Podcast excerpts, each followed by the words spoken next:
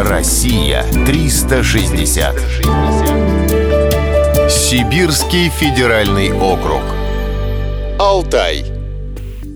Алтай включает Алтайский край со столицей в Барнауле и Республику Алтай со столицей в Горно-Алтайске.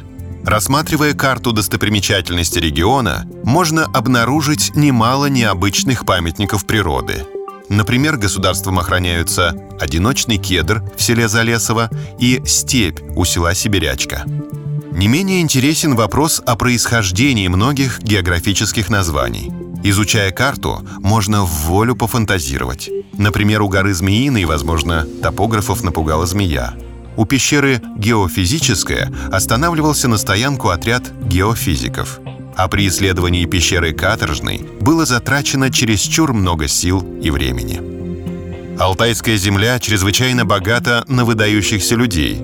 Село Сростки в Бийском районе является родиной Василия Шукшина – у поворота на село Верхняя Жилина Косихинского района стоит скромный указатель «Дом-музей летчика-космонавта Германа Титова». Из села Косиха родом поэт Роберт Рождественский.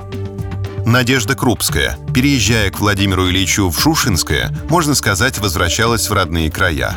Ее дед, Василий Иванович Тистров, был родом из Барнаула – 1823 году он стал первым смотрителем Алтайского краеведческого музея.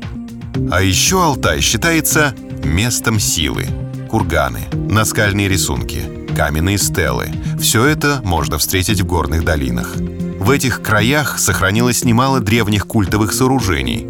Возможно, в будущем Алтай еще станет центром сенсационных открытий – Пока что преградой для его изучения является труднодоступность некоторых районов, но Алтай терпеливо ждет своих исследователей.